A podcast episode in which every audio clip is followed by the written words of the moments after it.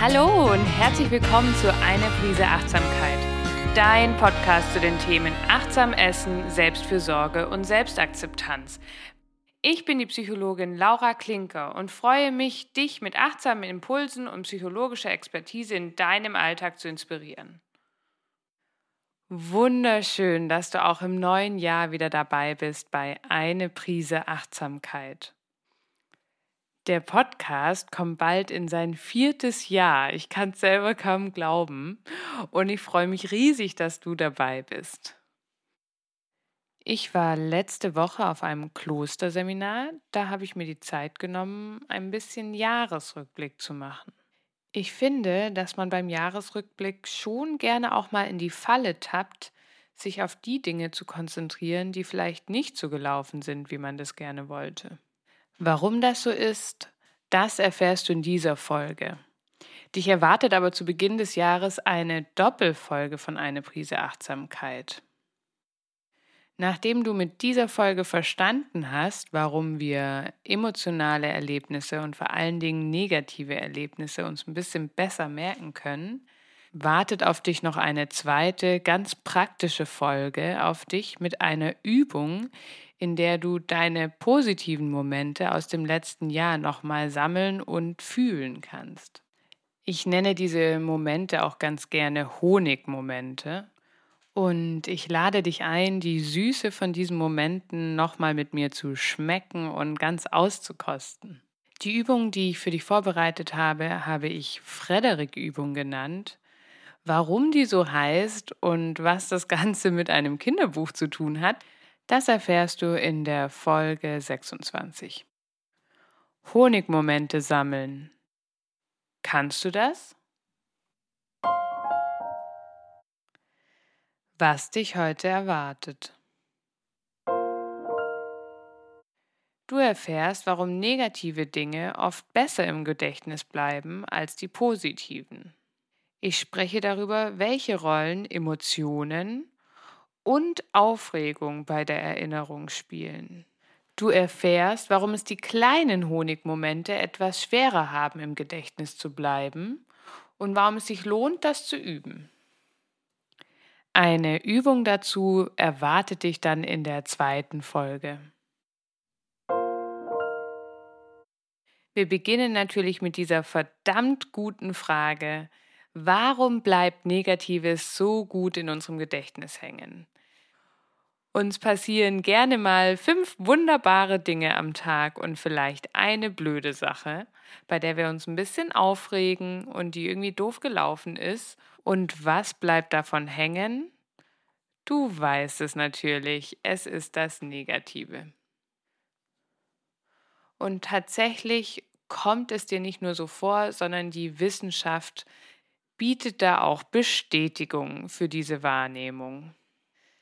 Wenn man in die wissenschaftliche Literatur schaut, ist man sich doch ziemlich einig, dass Momente mit einer emotionalen Aufregung erstmal besser gespeichert werden als neutrale Momente. Was steckt hier dahinter? Situationen, in denen wir in irgendeiner Form aufgeregt, erregt, so aktiviert sind, werden besser in unserem Gehirn gespeichert. Man bezeichnet diese Aktivierung des Nervensystems auch Arousal im Englischen. Bei dieser Aktivierung wird auch Adrenalin ausgeschüttet und wir sind ein bisschen wacher und aufmerksamer in diesen Situationen. Klingt jetzt erstmal recht naheliegend, dass Situationen, in denen wir aufgeregt sind, besser in unserem Gedächtnis hängen bleiben. Die Wissenschaft hat natürlich trotzdem genauer hingeschaut, um zu erklären, warum das Ganze so ist. Immer wenn ich so naheliegende Theorien und Erkenntnisse aus der Wissenschaft teile, muss ich an eine Situation denken. Ich hatte mal einer guten Freundin von mir die Ergebnisse von einer wissenschaftlichen Studie berichtet, die ich durchgeführt habe. Und die Reaktion war so, ist doch logisch, oder? Daran muss ich dann oft denken und auch ein bisschen schmunzeln. Viele psychologische Phänomene scheinen so auf der Hand zu liegen Und trotzdem gibt es dann immer wieder Erkenntnisse, bei denen wir feststellen müssen, oh, das ist doch kontraintuitiv. Mit den Ergebnissen hätte man vielleicht doch nicht gerechnet. Deswegen lohnt sich die wissenschaftliche Analyse und auch ich werde jetzt so ein paar Hintergründe erklären, warum emotionale Erlebnisse und besonders die negativen so gut hängen bleiben. Es gibt verschiedene Theorien und Wege, wie diese Erinnerung von emotionalen negativen Erlebnissen verstärkt wird und die schließen sich auch gar nicht gegenseitig aus. Zum Beispiel wäre eine Erklärung, dass Erlebnisse und Informationen, die wir im erregten Zustand erhalten, priorisiert verarbeitet werden von unserem Gehirn. Das heißt, dass die Vorrang haben vor anderen Informationen. Wenn wir uns das an einem extremen Beispiel anschauen, dann macht es evolutionär auch sehr viel Sinn.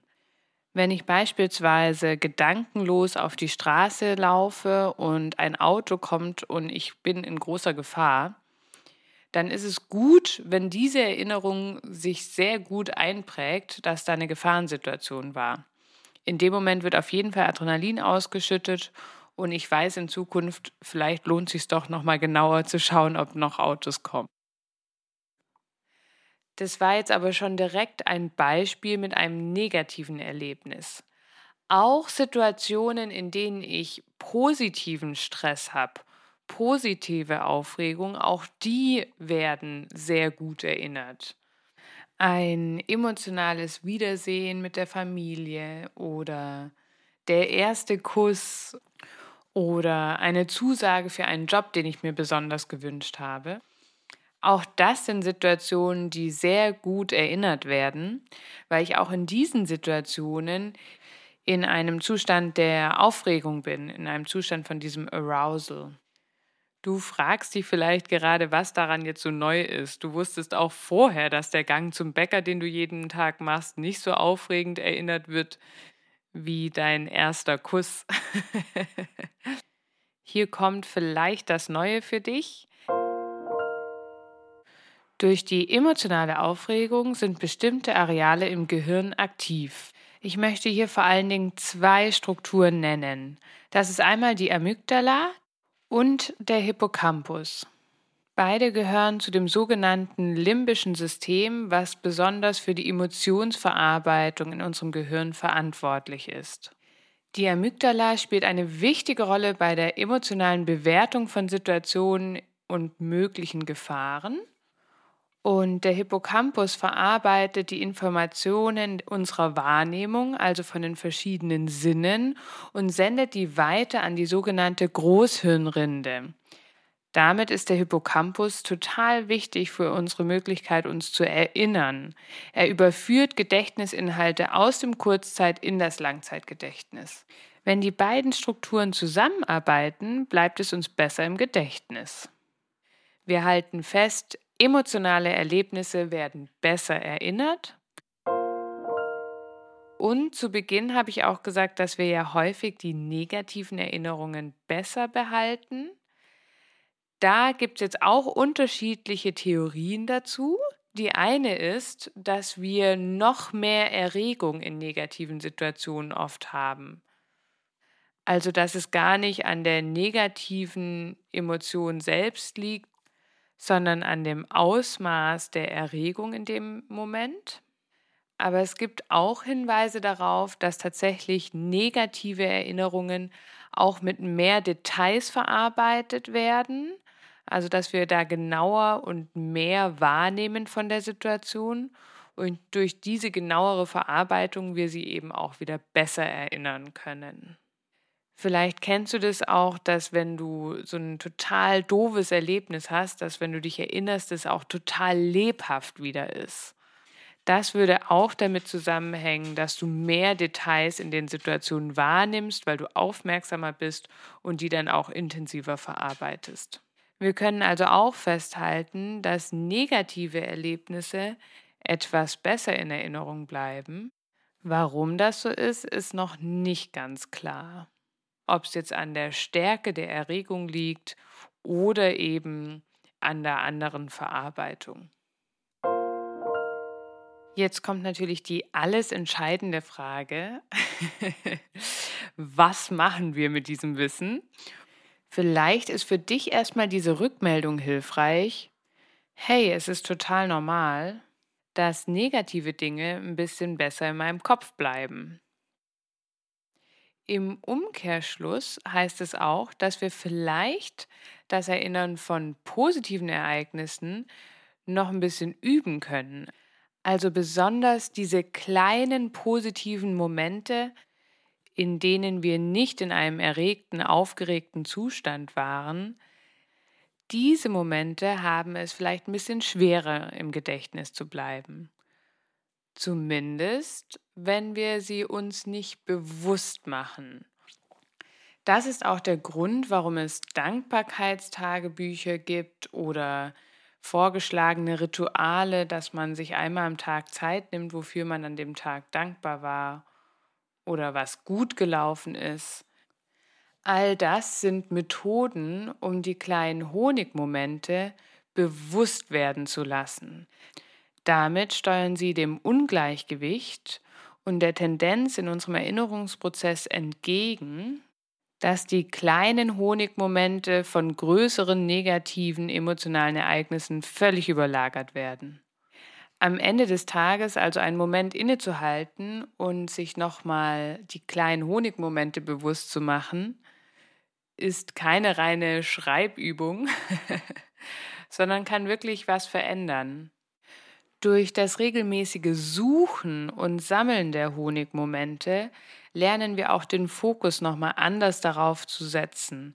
Das Suchen wird zur Routine und dir fallen wahrscheinlich auch mehr Sachen auf als davor. Es lohnt sich also, auch die kleinen oder mittelgroßen Honigmomente zu sammeln und zu bewahren.